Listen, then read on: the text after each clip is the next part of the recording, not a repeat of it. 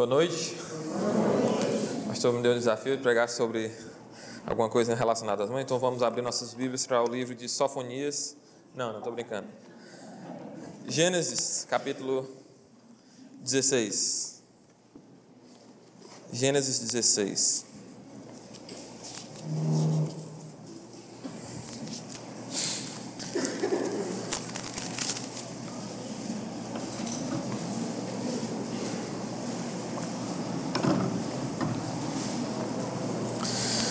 Hoje nós vamos estudar o texto do capítulo 16 e também do capítulo 21 de Gênesis.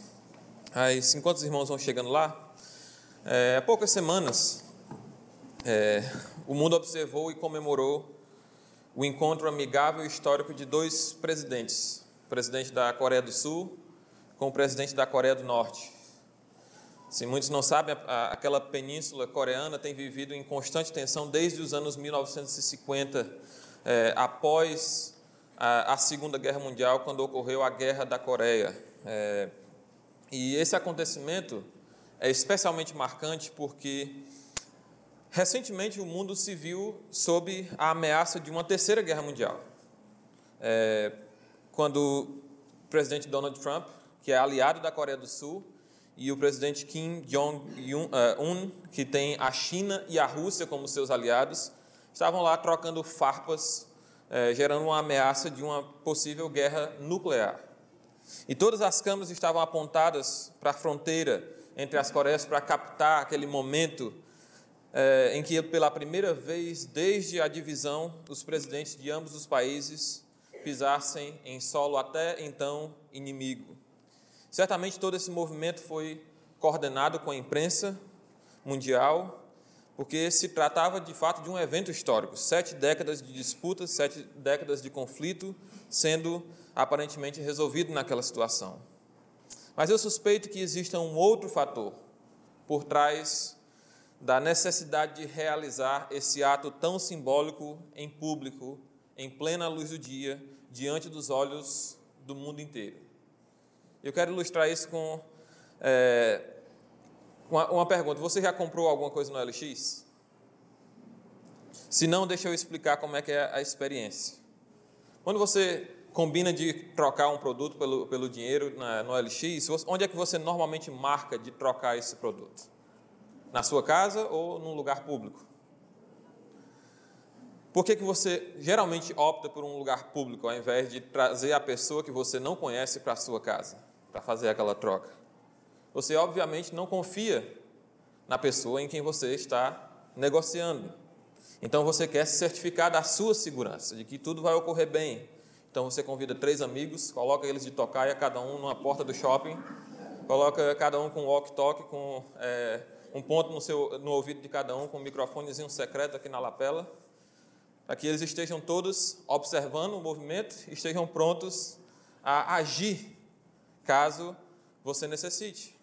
Você quer a segurança de que tem alguém vendo você, de que tem alguém ouvindo você, de que tem alguém pronto para agir em seu favor caso seja necessário. E Kim Jong-un é, e Moon Jae-in, os nomes são difíceis de comprar, é, não passaram a confiar um no outro do dia para a noite. É, depois de 70 anos de conflitos entre os dois países. Então, um ato público não somente era apropriado por causa da importância da ocasião, mas também por causa da segurança de ambos os presidentes. Uma segurança baseada no fato de que todos os olhos do mundo estavam vendo o que estava acontecendo. E não somente os olhos do mundo, mas também os olhos daqueles que estavam preparados para proteger cada um daqueles presidentes estavam vendo e prontos para agir. Nós vivemos num mundo de trevas, nós vivemos num mundo de insegurança, um mundo que muitas vezes nos dá medo de viver, especialmente a nossa cidade. Nós tememos pela nossa própria vida, nós tememos pela vida daqueles que nós amamos, e em especial os nossos filhos. Nós, pais, certamente tememos e sofremos pelos nossos filhos, mas as mães, em geral, tendem a se preocupar mais, a sofrer mais, a ficarem mais aflitas pelos filhos e são mais abaladas por aquilo que acontece a eles. Até porque Provérbios geralmente coloca isso dessa forma, Provérbios 10 e 1, é, que diz: é, O filho sábio alegra o seu pai, mas o filho insensato é a tristeza da sua mãe. Então ele coloca aqui até mesmo a mãe, Provérbios 15 e 20 também vai falar algo semelhante, coloca a mãe geralmente como aquela que é mais afetada pelo mau comportamento do filho, por aquilo que acontece a ele. Então nós, nós como pais, nós precisamos aprender sobre essa compaixão maternal e de como Deus se preocupa de uma forma especial com mães piedosas que sofrem é, por seus filhos ou muitas vezes por causa dos seus filhos. E hoje nós iremos estudar a história de Agar e vamos extrair lições não sobre como ser mãe, mas sobre quem Deus é. E como isso pode oferecer esperança não somente às mães que sofrem, mas a cada um de nós que passamos também pelo sofrimento.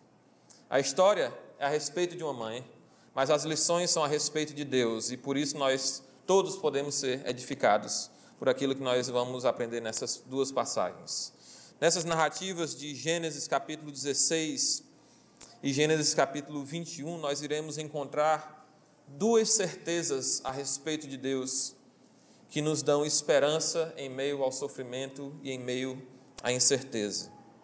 Duas certezas a respeito de Deus que nos dão esperança em meio ao sofrimento. Capítulo 16 de Gênesis, nós vamos ver que nós podemos ter esperança em meio ao sofrimento por causa da certeza de que Deus vê a nossa dor. Versículo 1 diz: Ora, Sarai, mulher de Abrão, não lhe dava filhos. Tendo, porém, uma serva egípcia por nome Agar, disse Sarai a Abrão: Eis que o Senhor me tem impedido de dar à luz. Toma, pois, a minha serva e assim me edificarei com, com filhos por meio dela. E Abraão anuiu ao conselho de Sara, então é, de Sarai. Então Sarai, mulher de Abraão, tomou Agar, egípcia, sua serva, e deu-a por mulher a Abraão, seu marido, depois de ter ele habitado por dez anos na terra de Canaã. Ele a possuiu e ela concebeu. Vendo ela que havia concebido, foi sua senhora por ela desprezada.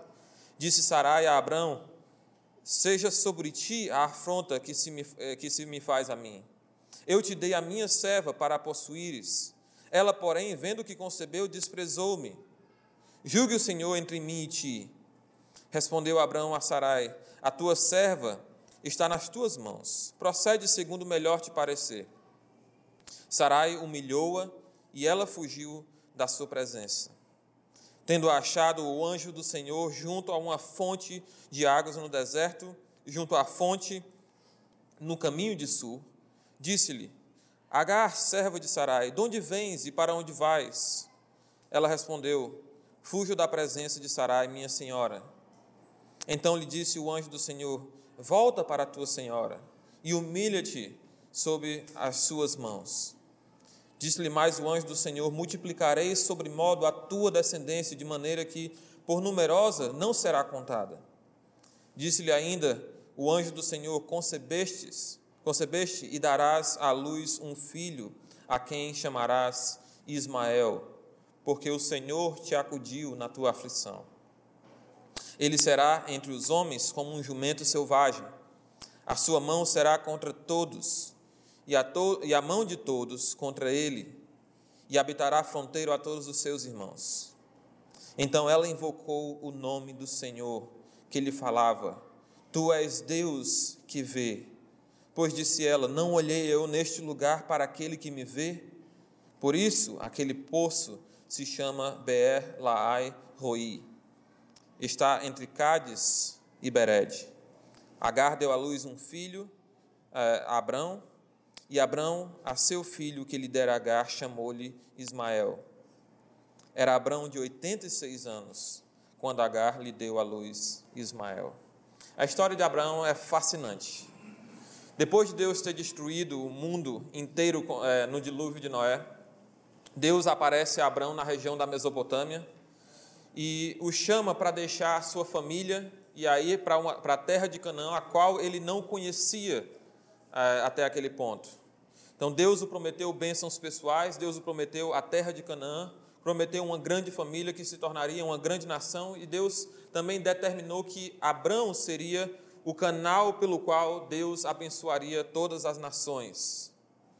Com uma fé ainda que ainda precisava ser refinada, aperfeiçoada, Abraão partiu sob a ordem de Deus com a sua família e chegou a Canaã. Diante da sua primeira prova, a fé de Abraão em Deus vacilou no capítulo 12, uma grande fome é, se abate sobre a terra de Canaã e Abraão se vê forçado a fugir para o Egito e a se valer da mentira para poder preservar a sua vida, dizendo que Sara era sua irmã e, que, e, e não revelando a Faraó que ela era a sua esposa. Deus interveio na situação e Deus enviou pragas sobre o Egito, não as dez pragas, outras pragas, e não permitiu que Faraó possuísse a Sara. E Deus então protegeu Abraão, mesmo na sua falta de fé, e permitiu que ele retornasse ileso e suprido para Canaã.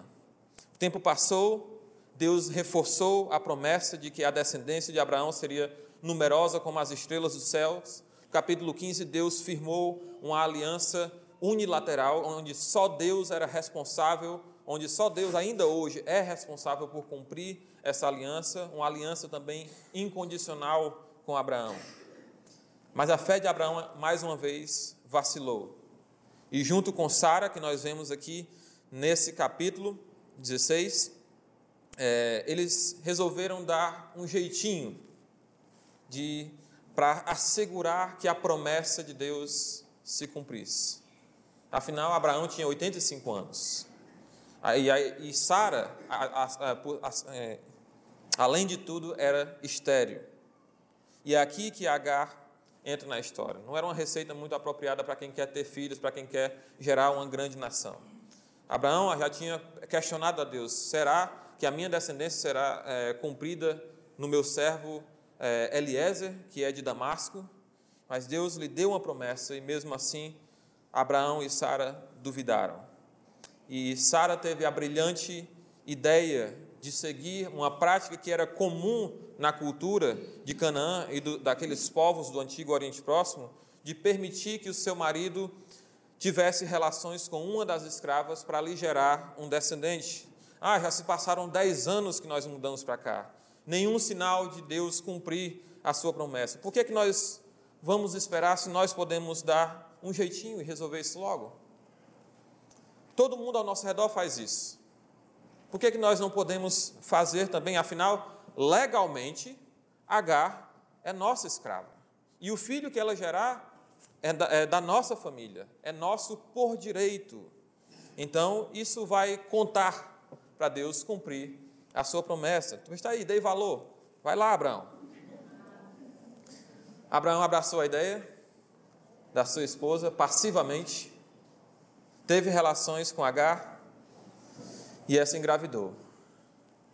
Então, ele entrou na onda do todo mundo faz, todo mundo está fazendo, e esqueceu da constatação que nossas mães, provavelmente a mãe de Abraão, também disse a mesma coisa para ele, mas você não é todo mundo. Né? Você já disse isso para o seu filho, mas você não é todo mundo. Todo mundo faz, mas você não é todo mundo. Abraão e Sara não eram todo mundo. Abraão e Sara haviam sido escolhidos por Deus. Abraão e Sara é, receberam promessa, as promessas de Deus, eles haviam entrado em uma aliança com Deus. Você e eu precisamos lembrar que nós não somos todo mundo. Eu estava desconfiando que um negócio desse aqui ia cair atrás de mim. Né? Como povo de Deus, se nós simplesmente absorvermos os padrões e as práticas do mundo, a nossa luz vai ser encoberta, o nosso sal perderá o sabor e, como consequência, Deus não será glorificado por meio de nós. Então, quando nós tentamos empregar a nossa mente advocatícia, estou pegando nos pés dos advogados aqui, já tem outra pregação que eu mencionei aqui, alguma coisa. É, mas quando nós mencionamos, é, é, quando nós empregamos a nossa mente para achar brechas nos planos de Deus, onde nós podemos impor o nosso cronograma sobre a vontade de Deus, as consequências podem ser muito amargas e dolorosas. E nós corremos o sério risco de Deus dar aquilo que nós queremos. É um risco muito grande de Deus dar aquilo que nós queremos. Isso acontece mais do que nós imaginamos. E aconteceu com Sara. Agar, sua escrava, vendo que havia engravidado de Abraão, se ensoberbeceu, desprezou a sua senhora. E Sara, do alto da sua é, posição, não engoliu desaforo, não aceitou as consequências da sua ideia mirabolante. Então ela protestou com Abraão sobre a situação e novamente Abraão, de forma passiva, abriu mão de resolver a questão pessoalmente e entregou a questão nas mãos da sua esposa. E Agar foi humilhada por sua senhora e se viu forçada a fugir da fúria de Sara. E o plano infalível de Sara agora tinha ido por água abaixo. Agar, grávida, humilhada, temerosa, estava perambulando pelo deserto, rumo ao Egito, sofrendo as consequências do seu orgulho, e Sara, por outro lado, ficou sem o seu descendente por direito, seu descendente legal. Agar foi uma mãe sofredora. Mas nós não podemos esquecer e não podemos atribuir todo o seu sofrimento ao tratamento injusto ou, no mínimo, desproporcional de Sara, ignorar que parte da aflição dela era uma consequência do seu próprio pecado. Nem todo sofredor é, uma, é meramente uma vítima da maldade dos outros. Como Agar, muitas vezes nós sofremos por causa de nós mesmos, como a justa consequência dos nossos próprios pecados. Mas o mais impressionante é que isso não significa que nós estamos distantes demais da misericórdia de Deus. Só porque nós sofremos justamente não significa que a misericórdia e a compaixão de Deus não possa nos alcançar, mesmo nessas situações. E o mais impressionante é que a misericórdia de Deus de fato nos alcança, até mesmo quando nós, em nosso pecado, em nosso sofrimento, nem sequer buscamos a Deus. Não foi assim que aconteceu em primeiro lugar quando Deus mandou ao Senhor Jesus Cristo para buscar aquele que se havia perdido? Quando nós éramos perdidos, quando nós éramos inimigos de Deus, Deus mandou o seu filho. Mesmo quando nós não o buscamos, Deus vai atrás de nós na sua misericórdia. Agar não buscou a Deus. Deus veio buscá-la. O anjo do Senhor, versículo 7 diz: Tendo o anjo do Senhor achado a Sara, a Agar, junto a uma fonte de águas no deserto. O Senhor veio buscar essa mãe sofredora e orgulhosa. E aqui nós encontramos pela primeira vez na Bíblia essa figura enigmática, o anjo do Senhor. É a primeira vez que o anjo do Senhor aparece em, em todo o, o Antigo Testamento. E, essa, e embora o texto descreva aqui esse personagem como um anjo, nós percebemos claramente que não se trata de um anjo qualquer. Ele faz promessas em primeira pessoa. No versículo 10, ele diz: Disse-lhe mais o anjo do Senhor: Multiplicarei, eu multiplicarei, é, de, é, a, a, sobremodo a tua descendência, de modo é, que por numerosa não será contada. Ele é reconhecido como Deus no versículo 13. Então ela invocou o nome do Senhor que lhe falava. Era o Senhor é, que lhe falava: Tu és Deus que vê. Pois ela disse: Não olhei eu desse, neste lugar para aquele que me vê. Em Êxodo capítulo 3, é o anjo do Senhor que é descrito como conversando com Moisés. E de vez em quando você tem é, o texto dizendo: Deus disse, Deus disse. O anjo do Senhor é uma figura divina, não é meramente um anjo. A palavra anjo significa literalmente o mensageiro do Senhor. E alguns teólogos até é, mencion, é, é, alimentam a ideia de que pode ser uma manifestação de Cristo já no Antigo Testamento. Ou pelo menos uma das pessoas da Trindade se manifestando no Antigo Testamento, porque ele é reconhecido como Deus aqui nessa passagem. Então Deus, Deus pessoalmente vem ao encontro dessa mãe sofredora, desorientada, mas orgulhosa. E ele a exorta a voltar para sua senhora, ele a exorta a se humilhar diante dela. O Senhor não viu somente a aflição de Agar. Ele viu o problema do coração de Agar. E ele confrontou esse problema. Ele poderia simplesmente ter focalizado no sintoma da fuga, no sintoma da sede, do cansaço, da privação, da falta de direção, da falta de segurança e ter suprido as suas necessidades imediatas, ter mandado ela para um local seguro, onde ela pudesse ter aquilo que precisava, onde pudesse ter seu filho.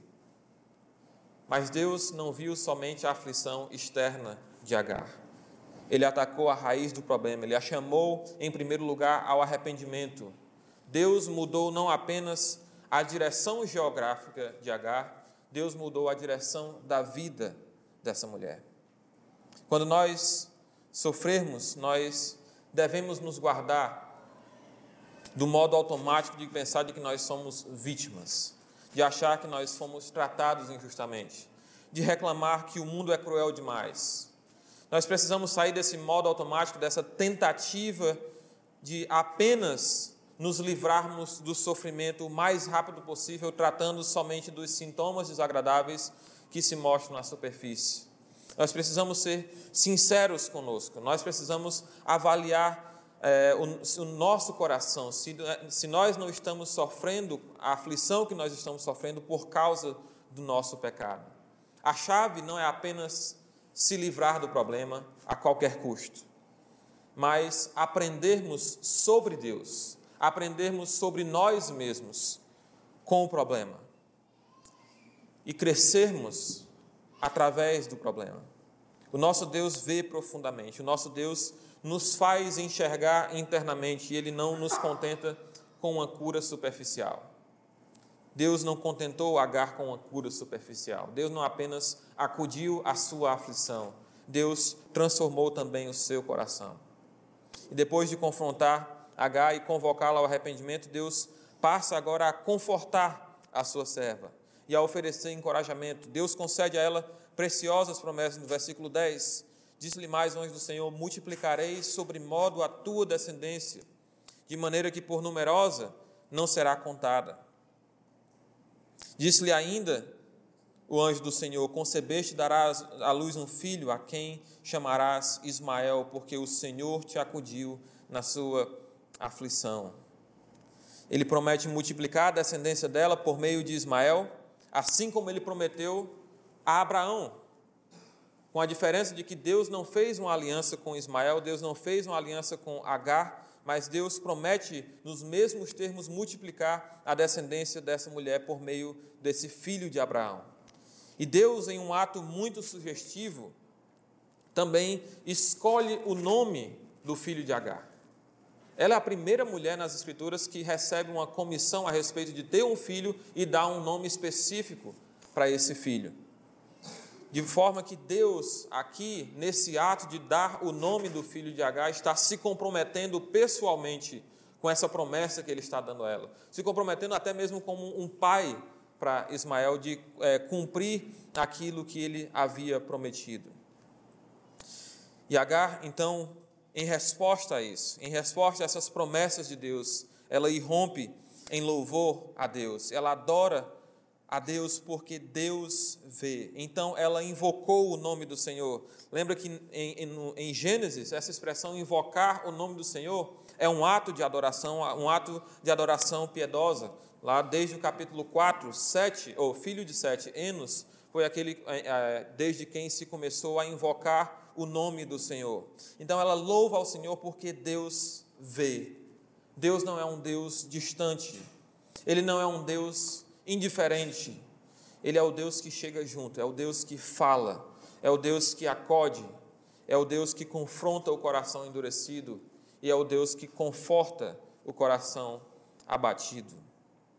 Não importa se nós sofremos injustamente ou por causa do nosso próprio pecado, não importa se nós somos nobres, como era Abraão, ou se nós somos pobres, como era Agar, Deus vê a nossa dor.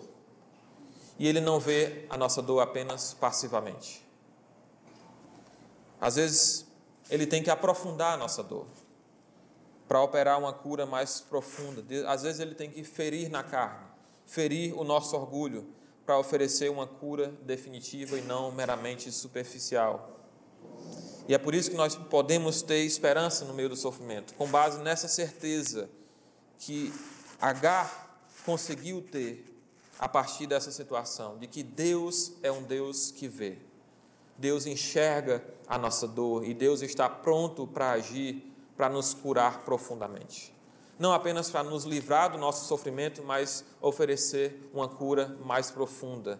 Não apenas para mudar a nossa direção geográfica, mas também mudar a direção da nossa vida através dos nossos problemas.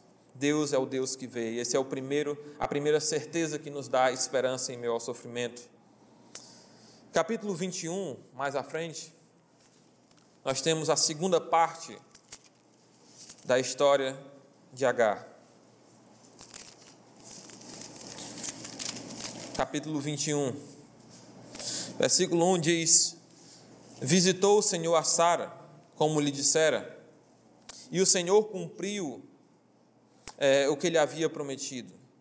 Sara concebeu e deu à luz um filho Abraão, na sua velhice, no tempo determinado de que Deus lhe falara. Ao filho que lhe nasceu, que Sara lhe dera à luz, pôs Abraão o nome de Isaque. Abraão circuncidou o seu filho Isaque quando este era de oito dias, segundo Deus lhe havia ordenado. Tinha Abraão cem anos quando lhe nasceu Isaque, seu filho. E lhe disse Sara: Deus me deu motivo de riso, e todo aquele que ouvir isso vai rir-se juntamente contigo, é, comigo. E acrescentou: Quem teria dito a Abraão que Sara amamentaria um filho?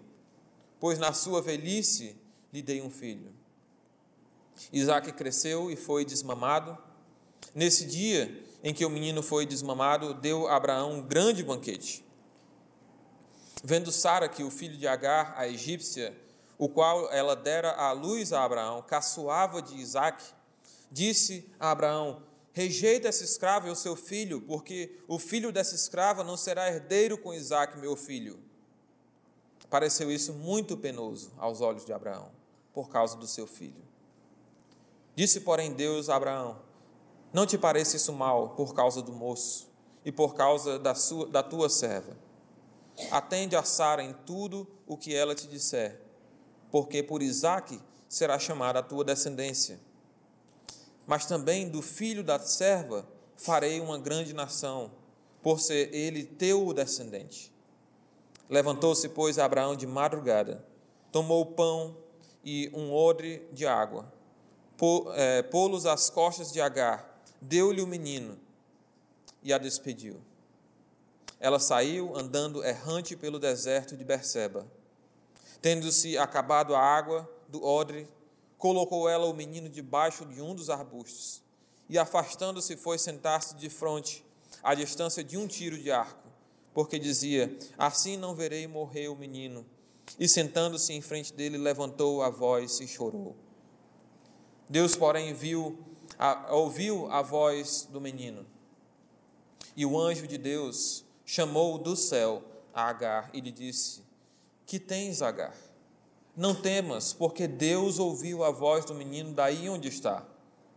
Ergue-te, levanta o rapaz, segura-o pela mão, porque eu farei dele um grande povo.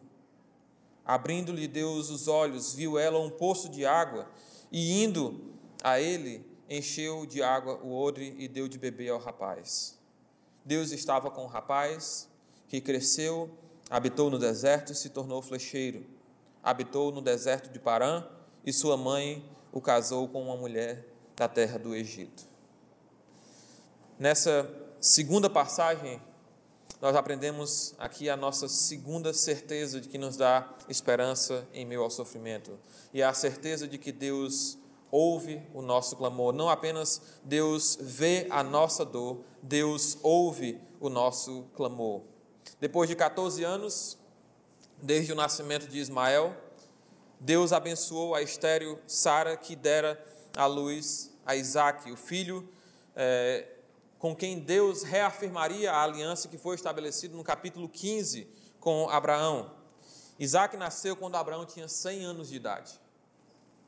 prova de que Deus nem tarda, nem falha. Como assim nem tarda? Porque no versículo 2 diz: Sara concebeu e deu à luz um filho é, a Abraão na sua velhice, no tempo determinado de que Deus lhe falara. Deus havia determinado um tempo, Deus não tarda e Deus não falha.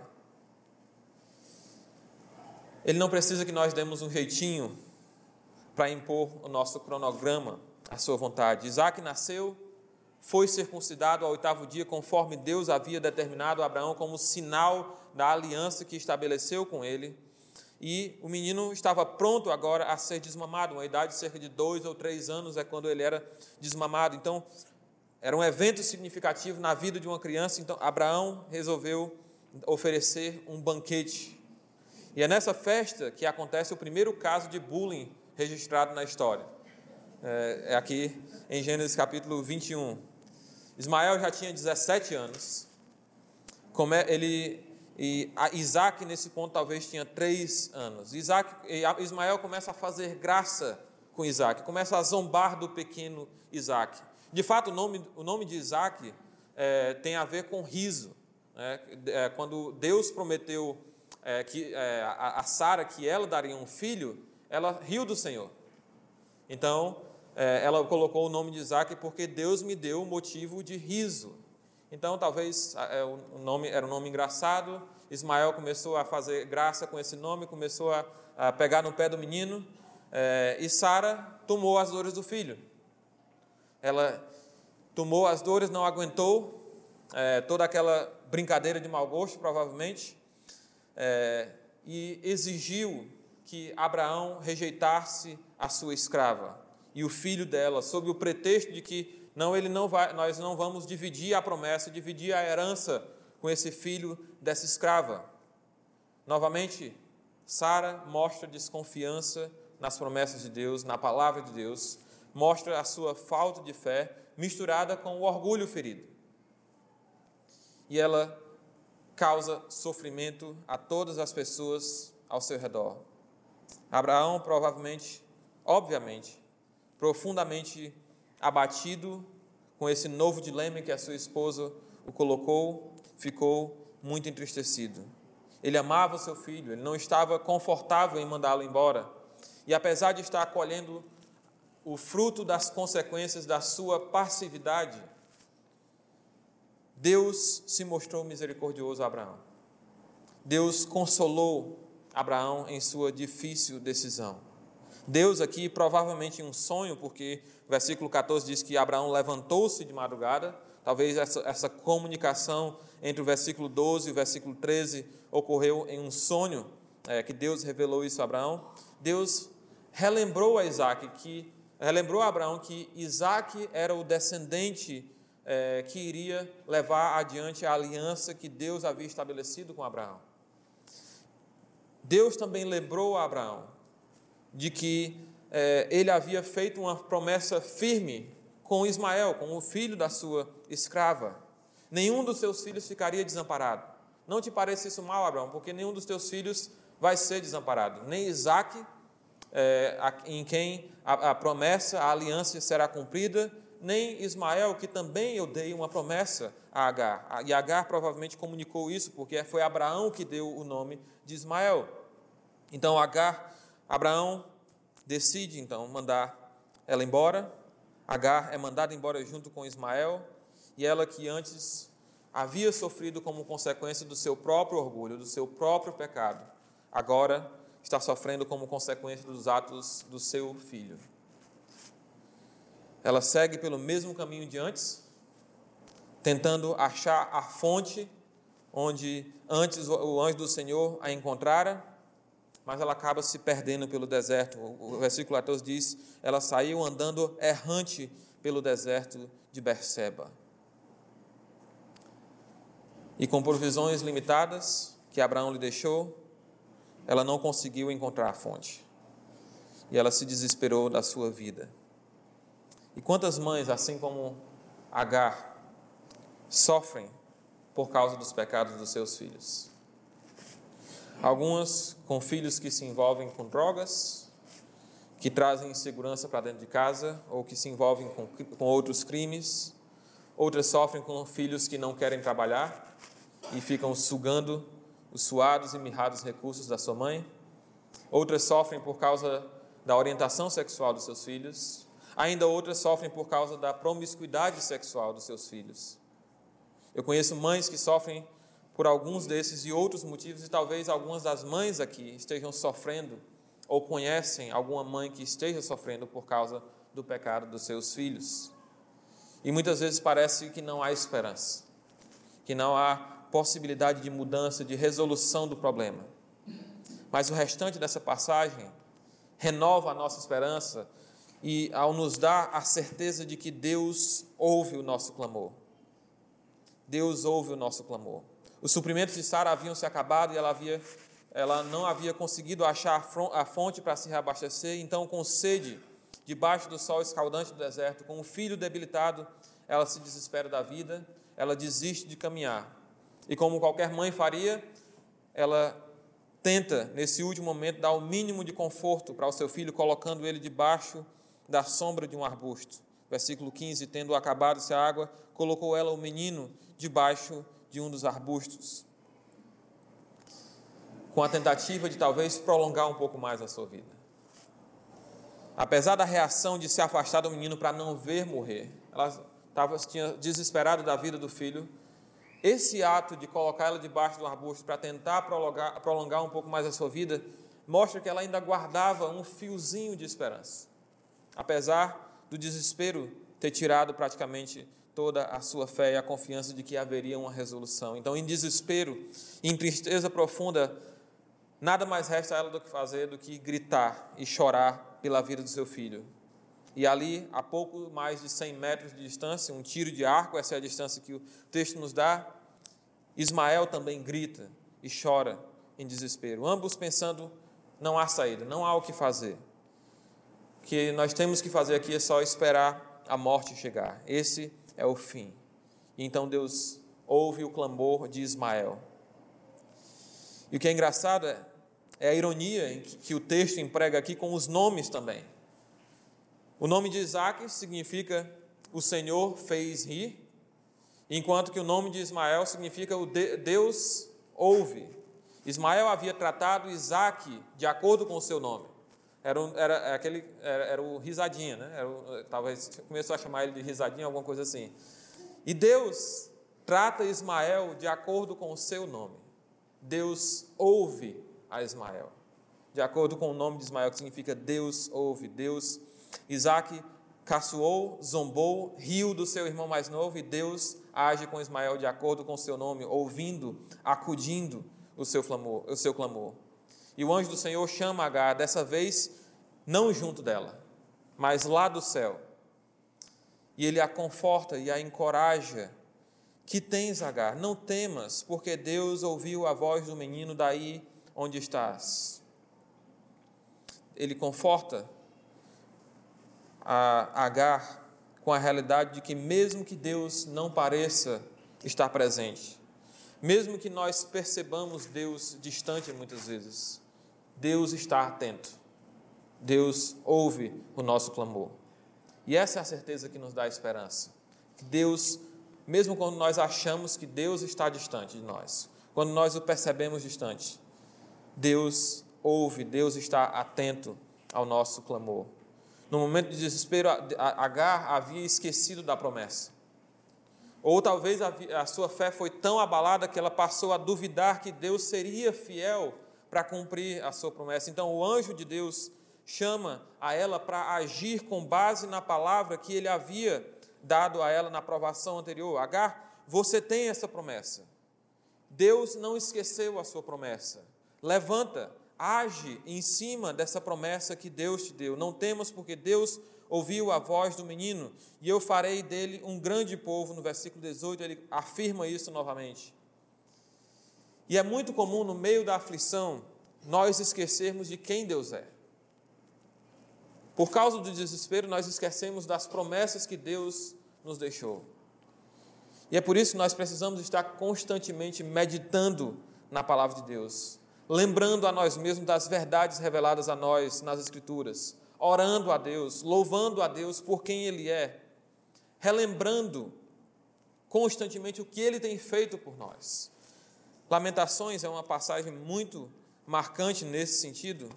Lamentações, como o próprio nome já diz do, do livro, são as lamentações de Jeremias por causa da, da, da, da destruição é, do povo de Israel por causa do seu pecado. E no capítulo, em capítulo 3, versículo 20, versículo 21, Jeremias toma uma decisão importante, que é a decisão que nós devemos tomar no meio da nossa aflição.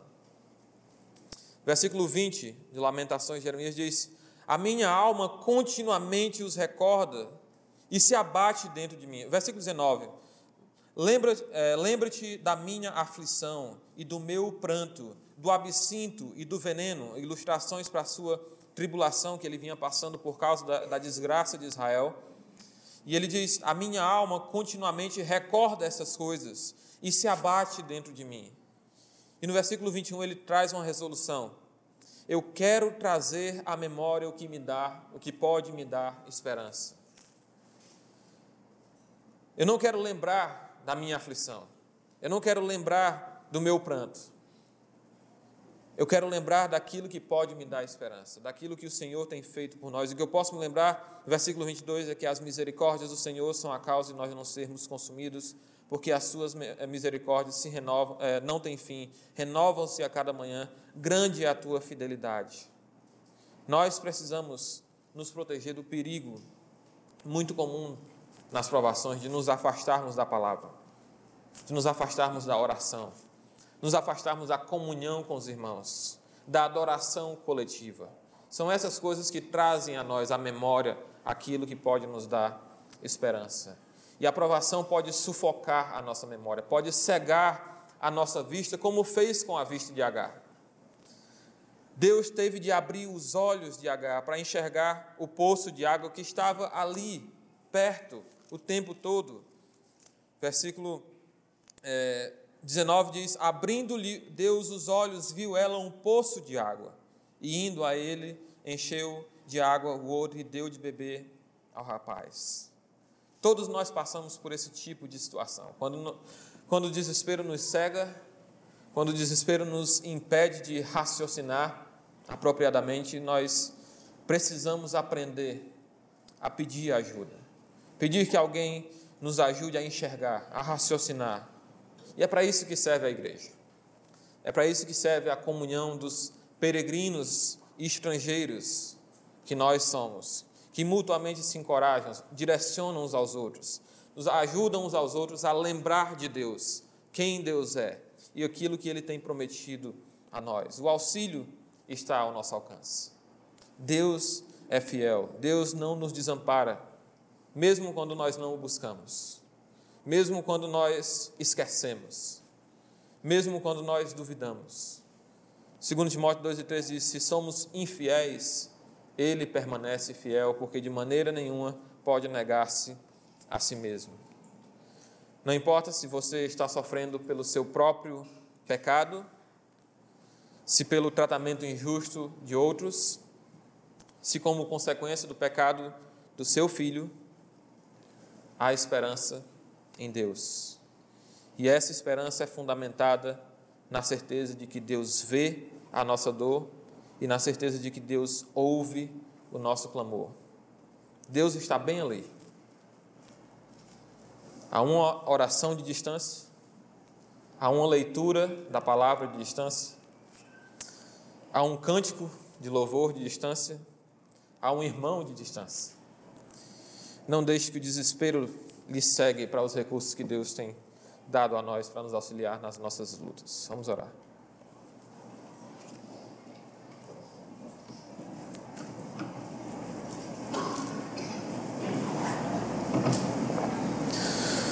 Senhor, o Senhor foi fiel, em primeiro lugar, em salvar a nós quando nós éramos teus inimigos, ó Deus. E agora, Pai, que somos teus filhos, nos perdoa, Deus, porque nós muitas vezes desconfiamos da tua fidelidade. nós nos afastamos voluntariamente de Ti, porque duvidamos da Tua capacidade de nos acudir. Ó Deus, nos ajuda a, junto com os irmãos, trazermos à memória aquilo que pode nos dar esperança. O Senhor é mais do que uma mãe. Tua palavra diz que, ainda que uma mãe abandone o seu filho, o Senhor não abandonará o seu povo. Pai, nós te agradecemos pela a lição que a tua palavra nos dá, de que o Senhor vê. O Senhor não vê passivamente, o Senhor está pronto a agir. Não devemos temer. Obrigado pela lição de que o Senhor ouve, de que o Senhor está atento, mesmo quando nós achamos que o Senhor está distante, mesmo como nós achamos que o Senhor nos abandonou, o Senhor nos ouve. Deus nos livra da cegueira que a aprovação pode nos trazer.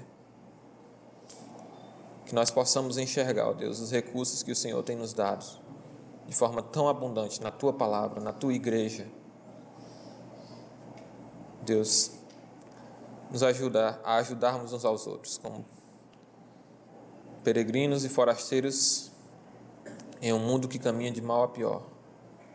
Nós possamos ter a nossa esperança em Ti sempre. Senhor, prometeu que estaria conosco todos os dias até a consumação do século. Nós descansamos nessa verdade. Em nome de Cristo. Amém.